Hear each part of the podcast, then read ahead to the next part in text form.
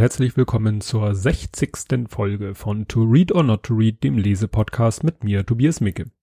Ja, diesmal hat's drei Wochen gedauert. Die letzte Folge habe ich vor drei Wochen veröffentlicht. Warum ist dem so?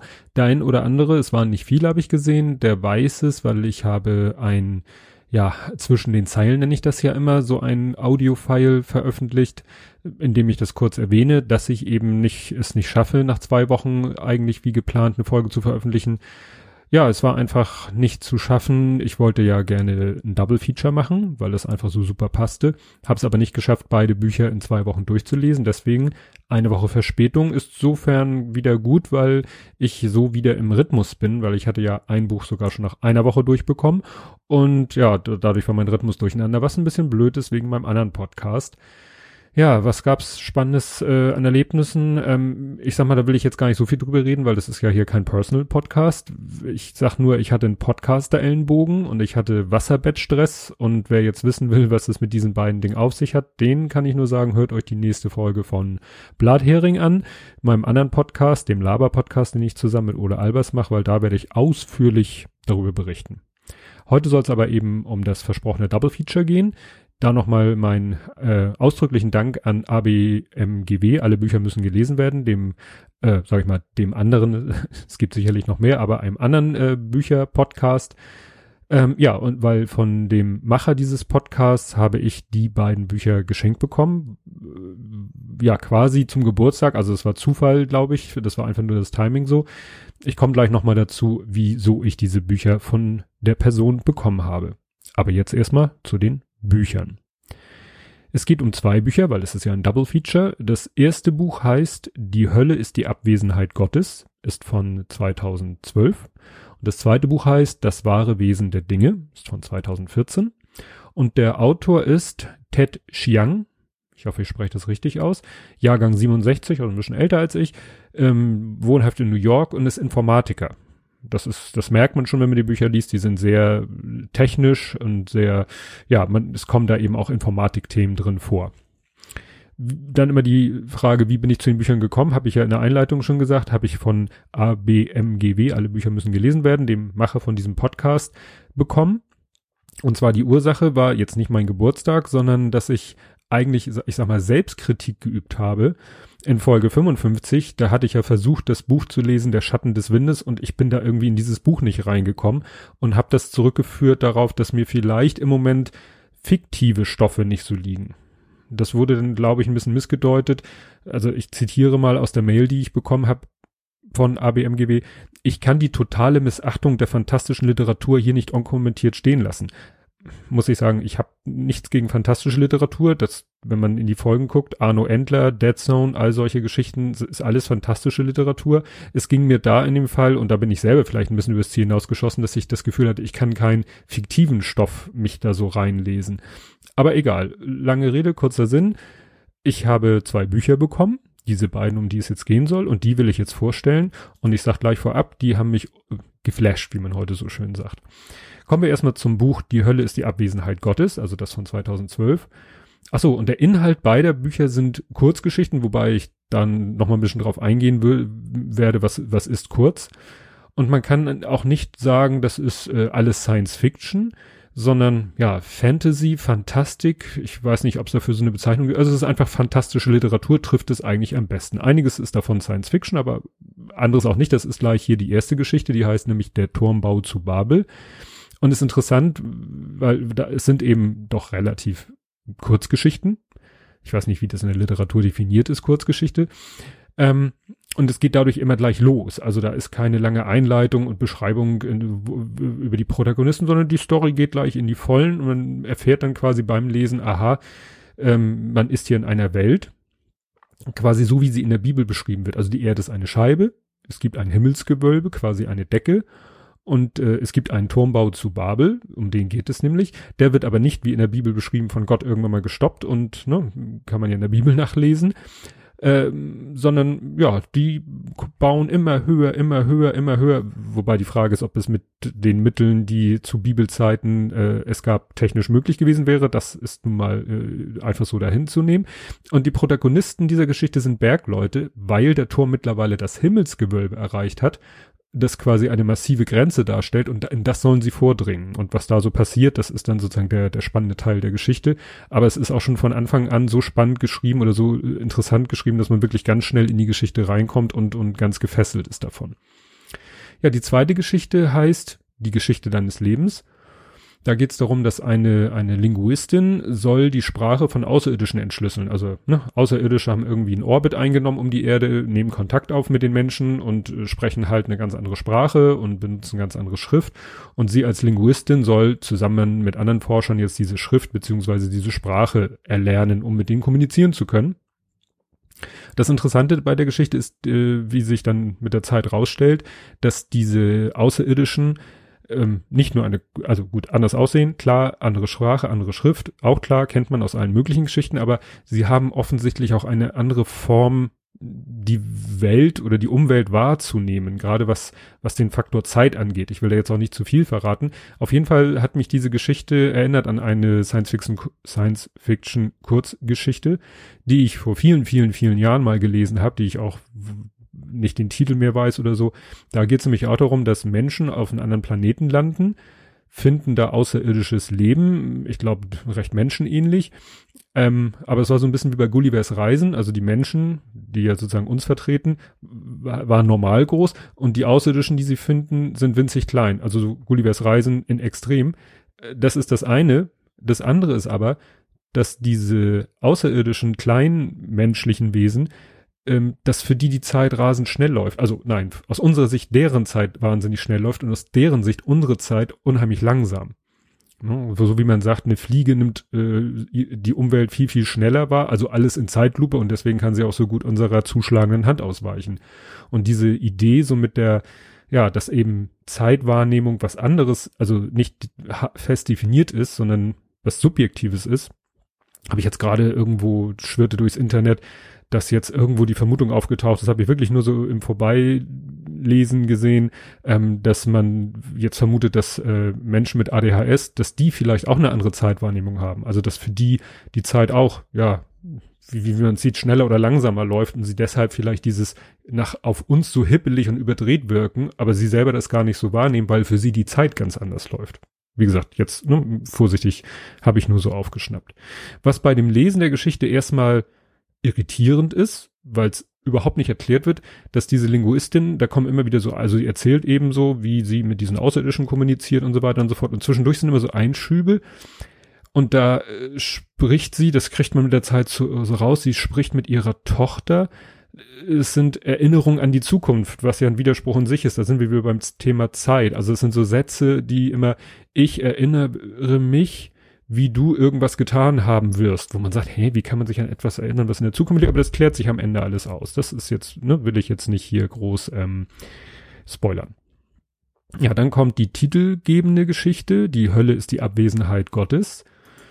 Ja, da geht es ähm, äh, ja um den um das Thema Tod eines Angehörigen. Also ein Mann hat seine Frau verloren ähm, und zwar bei einer Engelserscheinung, wo man dann auch beim Lesen erstmal denkt, so, what? Ja, nee, ähm, also diese Geschichte spielt in einer Welt, in der man weiß oder es definitiv ist, dass Gott, Engel, Himmel und Hölle definitiv existieren.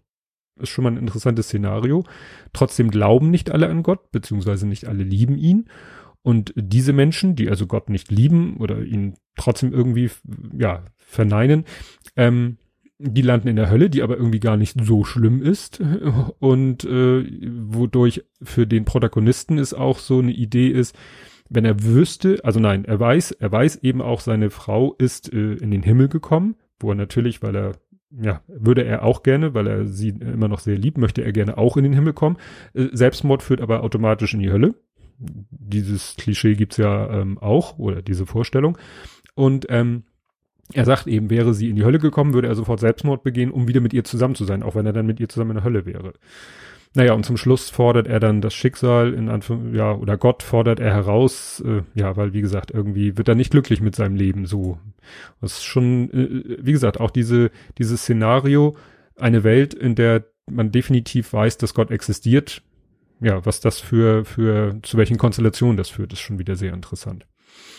Ja, dann kommt ein anderes Thema, ähm, der Kaufmann am Portal des Alchemisten. Das ist eine Geschichte, die spielt so in der Welt von Tausend und einer Nacht.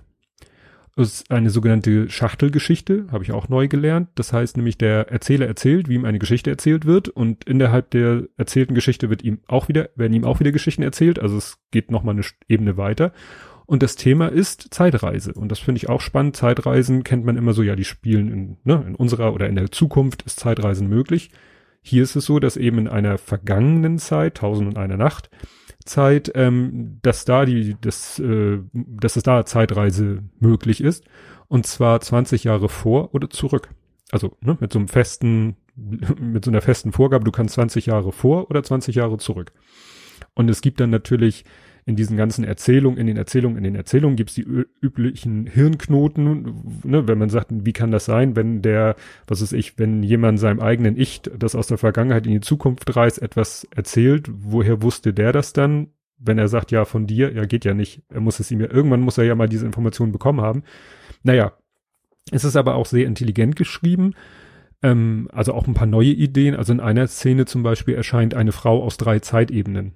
Also ne, da verabredet sich eine Frau dann mit der Frau aus der Zukunft und der Vergangenheit und die gehen dann alle eben mit diesem Trick, reisen sie alle in die gleiche Gegenwart. Also ich, beim Erzählen kriege ich schon wieder einen Knoten im Hirn. Ja, am Ende geht's auch wieder um einen verstorbenen Angehörigen, wie auch in der Geschichte davor und was ich nicht gesagt hatte, in der Geschichte davor auch. Also ich weiß nicht, äh, man findet nicht so viel raus über Tetching. Ich weiß nicht, ob der mal einen nahen Angehörigen verloren hat, aber es taucht in drei Geschichten auf, dass, was ist ich, da zweimal die Frau, einmal eine Tochter gestorben ist, was für mich natürlich dann auch immer ein besonderes Thema ist. Ja, zum Schluss kommt dann noch eine ja etwas oder deutlich kürzere Kurzgeschichte. Die anderen waren so ungefähr alle gleich lang. Und ich kann ja mal kurz zählen, das waren jetzt eins, zwei, drei, vier Geschichten plus die fünfte, die eben etwas kürzer ist. Die ist äh, kurz und gut, trotzdem gut. Auch hier muss man erstmal herausfinden, wer, wer redet hier eigentlich? Also wer ist die erzählende Figur und in was für einer Welt spie spielt diese Geschichte? Weil das ist eine sehr, sehr andere Welt.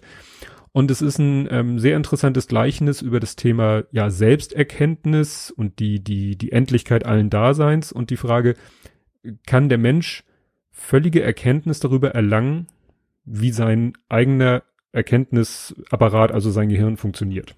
Mehr will ich dazu nicht sagen, weil ich werde nicht zu viel spoilern, nur dass man so eine Idee hat. Ja, da wären wir dann schon beim zweiten Buch. Das wahre Wesen der Dinge. Das sind grundsätzlich und grundsätzlich, äh, sage ich mal, im behördlichen Sinne von, es gibt natürlich auch Ausnahmen. Grundsätzlich sind es längere Geschichten und längere Geschichten bieten natürlich die Möglichkeit, etwas mehr in die Tiefe und in die Breite zu gehen. Das merkt man sofort bei diesen Geschichten, dass die ein bisschen, ja, tiefer und äh, tiefer gehen. Die erste Geschichte heißt äh, Verstehen und äh, ich sag gleich, hier haben mich viele Geschichten an bekannte, auch wieder bekannte Geschichten, also die ich aus anderen Zusammenhängen kannte, erinnert. Denn hier ist es so, dass ein Mann äh, hat bei einem Unfall einen längeren Sauerstoffmangel, bekommt deshalb ein Medikament, was äh, Hirnschäden, die durch diesen langen Sauerstoffmangel äh, unvermeidlich wären, äh, vermeiden oder, oder rückgängig machen soll, diese Schäden. Äh, das Medikament hat aber eine Nebenwirkung, er wird dadurch hyperintelligent, also er wird, kann man gar nicht mehr messen. Das erinnert mich dann an den Film äh, Rasenmähermann. An den Film, nicht an das Buch. Also es gibt, äh, ich habe verlinkt mal den Wikipedia-Artikel zu dem Film. Es gibt einen Film, der Rasenmähermann, wo auch im Vorspann steht, irgendwie nach einer Geschichte von Stephen King, was völliger Humbug ist. Es gibt zwar ein Buch von Stephen King oder eine Kurzgeschichte von Stephen King, der Rasenmähermann, hat aber mit dem Film gar nichts zu tun. Kurz zum Film. Da ist auch ein Wissenschaftler, der hat auch irgendwie intelligenzsteigernde Mittelchen entdeckt, erfunden, hat die bisher nur an Tieren getestet und probiert sie dann auch an einen Menschen aus und der wird dann auch überintelligent und das äh, eskaliert nachher etwas und äh, läuft dann auch schief und hier ist es so ähnlich. Denn die Wissenschaftler wollen diesen Menschen mit dieser Hyperintelligenz natürlich erforschen, was er mit dann irgendwann selber langweilig und doof findet, weil er ja viel schlauer ist als die ganzen Wissenschaftler. Irgendwann merkt er dann, dass äh, die CIA äh, auch scharf auf ihn ist, ne, für ihre Zwecke. Deshalb flüchtet er dann, was mit seiner Hyperintelligenz ihn, für ihn keine große Herausforderung ist. Das, und witzigerweise gerade zu der Zeit guckte ich in die Fernsehzeitung und dann lief die drei Tage des Kondors im Fernsehen, wo ja auch einer vor dem CIA, vor der CIA flüchten muss. Verlinke ich auch. Ähm, ja, bis dann irgendwann ein zweiter Hyperintelligente auftaucht, mit ihm Kontakt aufnimmt, stellt sich dann raus, dass der ihm überlegen ist, weil er nämlich schon früher behandelt wurde und damit in seiner Entwicklung schon weiter ist und man kann sagen, er ist auch moralisch der Bessere und kommt dann zu so einer Art Showdown zwischen den beiden. Ja, dann kommt eine wieder etwas kürzere Geschichte, geteilt durch Null. Da ist es so, dass eine Mathematikerin ein, ja, einen mathematischen Beweis, sage ich mal vereinfachend, entdeckt, der alles in der Mathematik in Frage stellt und, und das macht sie irgendwie ziemlich, ja, fertig. Also so äh, sagt sie, sie denkt, das kann doch gar nicht sein. Und ähm, dabei ist es auch so, dass sie ich glaube, sie äh, äh, begeht dann einen Selbstmordversuch, wird dann von ihrem Mann nachher aus der Klinik abgeholt, der selber auch schon mal einen äh, Suizidversuch hatte. Also das ist dann so ein Nebenthema. Und ansonsten erinnert mich das so ein bisschen an die Geschichte von John Forbes Nash, ähm, dessen Leben ja verfilmt wurde, A Beautiful Mind. Wobei äh, ich hatte so in Erinnerung, dass er wirklich bei dem, auch bei dem Arbeiten an einem mathematischen Problem, dass das ihn irgendwie wirklich äh, psychisch krank gemacht hat, aber das ist Quatsch, der hatte sozusagen von Geburt an oder so, äh, wie man das ausdrucken möchte, ein psychisches Problem, was dann äh, später, in, während er schon bekannter Mathematiker war, verstärkt zum Ausbruch kam, aber es war nicht, dass er durch die Mathematik verrückt wurde, so hatte ich das in Erinnerung.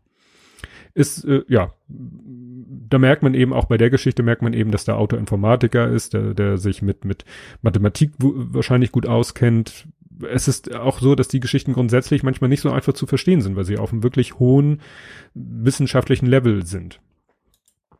Bei der nächsten Geschichte, ähm, die heißt 72 Buchstaben, da muss man eigentlich das Prinzip kennen oder den, die Figur oder wie man es nennen will, des Golem. Also ich kannte das. Wer, wer nicht weiß, was ein Golem ist, glaube ich, hat Probleme in diese Geschichte reinzukommen. Ich hatte sofort, als die Geschichte losging, äh, sofort dachte ich ja, ja, Golem-Thema. Wer das nicht weiß, was ein Golem ist, der hat, glaube ich, Probleme, die, erstmal in diese Geschichte reinzukommen. Ähm, es geht eben um die, die Macht durch Namen, das nennt man Gematrie. Das ist sozusagen was, äh, ja, ich, man kann glaube ich sagen, das Gegenstück zur Kabbalistik, die sich ja, oder Kabbala, die sich mit, mit der Macht durch Zahlen beschäftigt, ist das die Macht durch Namen. Und ein Golem ist äh, eben eine Figur, ähm, die durch, eine aus Lehm gemachte Figur, die durch, dass man ihr einen Namen gibt, dadurch zu Leben erwacht. Ja, und in diesem, in dieser Geschichte würde ich sagen, die spielt so in einer Art viktorianischen Zeit und in der wird, wird eben unbelebte Materie durch den richtigen Namen zum, quasi zum Leben erweckt, um dann irgendwelche Arbeiten auszuführen. Das ist sozusagen der, erstmal das, das Setting, in dem die Geschichte spielt. Und äh, neben und dann in dem weiteren Verlauf der Geschichte haben finden ein Wissenschaftler heraus auf ziemlich obskure Art und Weise muss ich sagen, aber das muss man dann so hinnehmen, ähm, dass die Menschheit auszusterben droht. Also sie stellen irgendwie fest, so, wir haben jetzt noch fünf Generationen und nach fünf Generationen sind, also in fünf Generationen sind alle Menschen Zeugung oder alle Männer zeugungsunfähig und dann sterben wir aus. Und dann geht es in einem weiteren Verlauf der Geschichte darum, wie man vielleicht auch mit Hilfe dieser Technik in Anführungszeichen, dass man eben äh, mit diesem Gematrie oder Golem-Konzept irgendwie damit ja Materie zum Leben verhelfen kann, ob man damit dieses Problem lösen kann. Ist dann aber auch sehr interessant, weil das wirft dann so alle möglichen Fragen auf, die man auch aus der Jetztzeit kennt, die, die immer in Forschung und Wissenschaft auftreten, so ethische Fragen wie, was weiß ich, Vernichtung von Arbeitsplätzen durch Fortschritte in der, ja, in der Entwick technischen Entwicklung oder eben auch, ähm, ja, gerade so, ne, es geht ja um Ver, nicht Vererbung, es geht ja um Vermehrung, um Fortpflanzung. Wenn da die Wissenschaft äh, Möglichkeiten hat, da irgendwie Steuern einzugreifen, ob das dann gut ist, schlecht ist, äh, wer nimmt die Verantwortung dafür? Naja, das ist da hier in dieser Geschichte, wird das auch alles behandelt. Also es ist nicht so einfach nur oder das heißt nicht nur, es ist ja oft so in Science-Fiction-Geschichten oder in fantastischen Geschichten werden ja auch oft benutzt, um reale, gegenwärtige Probleme darzustellen und darüber zu schreiben. Dann kommt eine ultra kurze Geschichte, die wirklich ganz, ganz kurz ist, ähm, heißt die Evolution menschlicher Wissenschaft. Weil sie so kurz ist, will ich da auch nicht so viel sagen. Äh, einfach nur, was wäre, wenn die Computer schlauer werden würden als die Menschen? Mehr gibt's dazu nicht zu sagen, weil sonst verrate ich zu viel. Ja, die Wahrheit vor Augen heißt die nächste Geschichte. Auch so ähnlich wie die, nicht die kurze davor, sondern die längere davor. Auch eine Geschichte, die wirklich, wo man wirklich das Gefühl hat, ja, das ist ähm, ein, da geht's um die Jetztzeit, aber verlegt in eine entweder ja Parallelwelt oder eine etwas zukünftige Welt. Und zwar eine Uni will für ihre Studenten die Kaliagnosie zur Pflicht machen. Kaliagnosie ist in dieser Geschichte eine, eine Technik, mit der man im Gehirn eine bestimmte Region ausschaltet, durch die dann die Menschen, die diese Kali, äh, ich, Kali wird sie im Buch immer nur genannt, ist auch besser so, äh, durch, also wer dann diese Kali hat, der kann Gesichter nicht mehr nach ästhetischen Gesichtspunkten beurteilen. Ne, der kann dann nicht, der kann sich zwar Gesichter merken, es gibt ja auch diese, ja, diese Geschichte, diese äh, Menschen, die sich Gesichter nicht, also die keine Gesichter erkennen können. Ne, die sehen Gesicht und können einfach, wenn der Mensch dann losredet und sie hören die Stimme, sagen sie, ach, das ist der und der, aber sie können Gesichter nicht erkennen. Darum geht's hier nicht, sondern sie können sich Gesichter, man kann sich Gesichter merken, aber äh, man hat kein Gefühl mehr für hübsch oder hässlich, wenn man ein Gesicht sieht. Und das ist natürlich ein Schutz vor etwas, vor einem, ne, was ja auch, äh, sage ich mal, in den sozialen Netzwerken immer Thema ist, Lokismus. Also Menschen nach ihrem Aussehen zu beurteilen und vielleicht zu sagen, du bist hässlich, was du redest, ist grundsätzlich Mist, weil du bist hässlich und das ändert dann eben so, weil es in dieser Geschichte dann auch schon andere Technologien gibt, äh, mit so Brillen, die heißen da Specs, ähm, mit denen man auch die sich selber irgendwie, ja, seine Außenwelt äh, anders wahrnehmen kann mit Hilfe dieser Brillen. Das erinnert mich so ein bisschen an den, an diesen Film Operation Naked von Mario Sixtus vom elektronischen, nee, elektrischen Reporter, verlinke ich auch nochmal. Und so wie in diesem äh, Film Operation Naked stehen sich in der Geschichte natürlich auch zwei Lager unversöhnlich gegenüber, die, die für diese Technik sind und dafür sind, dass diese Uni die zur Pflicht macht und die, die dagegen sind und sagen, nee, das ist, ne, da beschneide ich mich ja selbst in meiner Wahrnehmung. Und da gibt's eben auch Lobbys auf beiden Seiten, die das eine oder das andere wollen und auch Radikale, die da ein bisschen mit unfairen Methoden zu Werke gehen. Ähm, was noch zu der Geschichte zu sagen ist, sie ist nicht so aus der Sicht eines Protagonisten, der jetzt, man merkt, drei Wochen nicht geredet, Protagonisten aus der Sicht eines Protagonisten geschrieben, sondern das sind immer so Statements, also es sind immer so Überschriften, wer gerade was erzählt, was der für eine Funktion hat, was weiß ich, äh, ein Student von der Uni oder ein Student von einer Uni oder einer von irgendeiner Organisation, einige kehren wieder, einige nicht. Und äh, dann kommt immer sozusagen aus deren Sicht deren, deren Aussagen zu dieser Thematik. Und so entwickelt sich die Geschichte weiter ja, sehr interessant, gerade eben in Bezug darauf, dass wir diese Thematik ja heute auch gerade in sozialen Netzwerken viel haben oder auch im realen Leben. Die nächste Geschichte ist wieder, ist wirklich wieder ultra kurz. Die heißt, was von uns erwartet wird.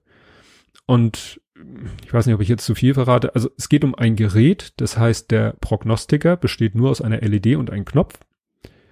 Und ähm, dieses Gerät treibt Menschen in den Wahnsinn, weil es ihnen beweist, dass es keinen freien Willen gibt. Und mehr sage ich zu der Geschichte nicht, sonst ist es schon wieder zu viel. Ja, nächste Geschichte ist wieder, das ist glaube ich die längste Geschichte, ist der Lebenszyklus von Softwareobjekten. Dachte ich auch erst über dem Titel. Ja gut, man merkt, der Autor ist Informatiker, aber wie macht er daraus jetzt eine Geschichte? Ist eine sehr interessante Geschichte. Eine Firma entwickelt Haustiere für eine virtuelle Welt. Die heißt Erde 2 da kann man sich so einloggen, da hat man dann ein Avatar und so und interagiert mit anderen Menschen, die da auch mit ihren Avataren sind. Erinnert also so an Second Life, falls sich noch der eine oder andere dran erinnert, oder an World of Warcraft. Man rennt also in diesen virtuellen Welten rum. Und für diese virtuellen Wolten, Wolten, Welten ähm, will diese Firma Haustiere entwickeln mit künstlicher Intelligenz. Und zwar mit einer künstlichen Intelligenz, wo wirklich diese Figuren am Anfang ja wie wie Babys sind und dann wirklich lernen und durch Lernen äh, sich weiterentwickeln. Ne? Also ein, weiß ich nicht, sich weiterentwickelnder äh, Algorithmus. Die können dann später auch sprechen und lernen auch soziale Interaktion. Also so ein bisschen wie, wie kleine Kinder. Und das ist so das Ziel. Diese Haustiere sollen zwar nicht wie kleine Kinder rumlaufen in dieser virtuellen Welt, sondern als Panda oder als irgendein anderes Tier sollen aber eben auf Menschen reagieren, auch mit Sprache und man ja, hat wie, wie ein Haustier halt. So ist es gedacht. Es entwickelt sich daraus dann eine sehr lange Geschichte, die sich auch über einen langen Zeitraum erstreckt. Also es ist dann auch so, dass mal ein Kapitel anfängt mit ein halbes Jahr später, Punkt, Punkt, Punkt. Ne? Also da werden dann auch größere Zeitsprünge gemacht. Das muss auch in der Geschichte so sein, weil man eben, weil sich diese, diese, ja, wie heißen die? die jetzt habe ich Digis, Digis werden sie genannt für digital, Digis, weil diese Digis sich eben auch weiterentwickeln. Immer weiterentwickeln, immer weiterentwickeln. Sie erreichen zwar im Laufe der Geschichte entwickeln sie sich zwar weiter und können immer mehr und äh, es entwickelt sich eben auch immer mehr eine Persönlichkeit, was ja auch immer ein spannendes Thema ist, wenn man so von künstlicher Intelligenz redet. Ja, und ähm, auch andere Fähigkeiten. Und es werden viele kritische Themen angesprochen. Immer, die, die man immer hat, wenn es um künstliche Intelligenz geht, wenn es, wenn man dann immer sagt, so, wenn, was ist, wenn dann wirklich diese künstliche Intelligenz so eine Art Bewusstsein entwickelt? Wie ist es dann? Dann geht es ja hier darum, dass die wie Kinder sind, die man erziehen muss. Also es geht zum Beispiel um, um auch um Erziehung in gewisser Hinsicht und um moralisches Verhalten gegenüber seinen Kindern. Es geht dann auch um Missbrauch von Technologie. Ne? Es geht dann auch um das Thema Sex, also es ist wirklich, äh, er lässt da kein Thema aus. Und es kam mir wirklich so ein bisschen so vor, als wenn diese Geschichte so, ein, so, ein, so eine Analogie sein soll zum Thema Kindeserziehung. Ne? Und wann man Kinder, ja, wann man Kindern eben auch zutraut, ja, selbst Entscheidungen zu treffen. Ne? Weil bei diesen Digis ist es auch so, die entwickeln sich halt weiter und irgendwann kommen die auch auf eigene Ideen und sie sind zwar so programmiert, dass sie letztendlich immer das machen, was der Besitzer ihnen sagt, aber sie stellen es eben immer mehr in Frage und der Besitzer kommt immer mehr in den Gewissenskonflikt, äh, ob das okay ist, wenn der ihn immer seinen Willen aufzwingt. Nur weil er sozusagen am längeren Hebel sitzt. Es erinnert mich auch, diese Geschichte erinnert mich an eine andere Geschichte, nämlich der 200 Jahre Mann.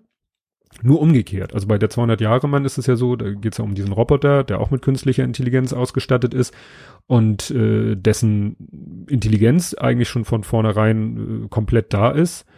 Ähm, der nur zwei äh, Sachen ändern will. A, wird ja der Körper umgebaut von rein mechanisch zu immer menschlicher.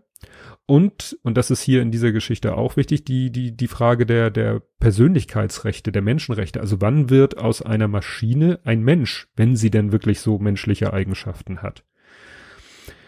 Das Einzige, was bei der Geschichte irritierend war, ähm, es geht eben darum, dass oftmals Menschen sich in dieser virtuellen Welt bewegen, weil sich diese Digis auch in dieser virtuellen Welt bewegen. Später gibt's dann auch eine Möglichkeit, wie sie sich in der realen Welt bewegen, aber es geht hauptsächlich eben um diese virtuelle Welt. Und äh, da die Geschichte ja offensichtlich in der Zukunft spielt, äh, irritiert es mich, dass da immer noch das Interface sein soll, Tastatur und Maus. Weil da sind wir jetzt ja schon weiter. Also, ne, da könnte man sich vorstellen, so mit VR-Brille und so einem Kram äh, wäre es ja ein bisschen netter, als mit Tastatur und Maus sich in so einer virtuellen Welt zu, zu bewegen. Nichtsdestotrotz auch eine tolle Geschichte. Ja, die letzte, letzte Geschichte ist dann wieder etwas kürzer, heißt Daisys vollautomatisches Kindermädchen. Ich habe das mal jetzt genannt Steampunk-Märchen, spielt so an der Wende 19. zum 20. Jahrhundert.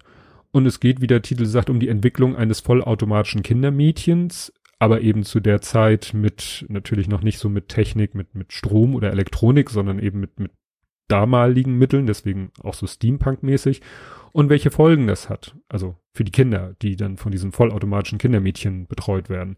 Mehr will ich dazu nicht sagen, weil sonst spoiler ich hier auch zu viel. Es ist eben auch eine relativ kurze Geschichte. Ja, also ich hoffe, ich habe jetzt nicht zu viel über die Geschichten verraten, weil das Ziel, mein Ziel ist ja immer, euch so sozusagen euch anzuteasern, dass ihr sagt, oh Mensch, das hört sich interessant an, jetzt will ich die ganze Geschichte lesen. In diesem Fall sind es eben zwei Bücher. Die sind beide erschienen im Verlag Golconda. Kannte ich vorher auch nicht. Erinnert mich so ein bisschen an den JMB Verlag, wo, aus dem ich ja auch schon viele Bücher vorgestellt habe. Also so ein kleiner, netter, spezialisierter Verlag. Wobei dieser Ted Chiang in, in Amerika eigentlich eine ganz große Nummer ist und äh, also nichts, ich kenne den Verlag Golconda sonst ja nicht, ähm, aber wunderte mich ein bisschen, dass jetzt nicht irgendwie irgendein großer Verlag sich die, die Rechte für die Bücher geholt hat. Aber sei dem Golconda Verlag gegönnt, dass der jetzt hoffentlich da auch ein paar Umsätze mitmacht als kleiner Verlag. Und die Bücher sind erschienen als Taschenbuch und es gibt sie auch als Kindle E-Book bei Amazon. Das soll's zu diesen beiden tollen Büchern, die ich wirklich äh, verschlungen habe, wo ich wirklich, äh, es lag nicht an den Büchern, dass ich dort drei Wochen gebraucht habe, sondern dass ich so wenig zum Lesen gekommen bin, aber es sind wirklich spannende Geschichten und da hatte ich überhaupt kein Problem, die mit Freude zu lesen. Noch, deshalb nochmal vielen Dank an, jetzt kriege ich die Abkürzung nicht mehr hin, doch ich scroll nach oben. Vielen, vielen Dank an ABMGW. Alle Bücher müssen gelesen werden. Ja, wie geht's jetzt weiter? Ich fange jetzt das nächste Buch an. Und dann hören wir uns, wenn alles klappt und nichts dazwischen kommt, in zwei Wochen wieder mit dem nächsten Buch. Und bis dahin, tschüss.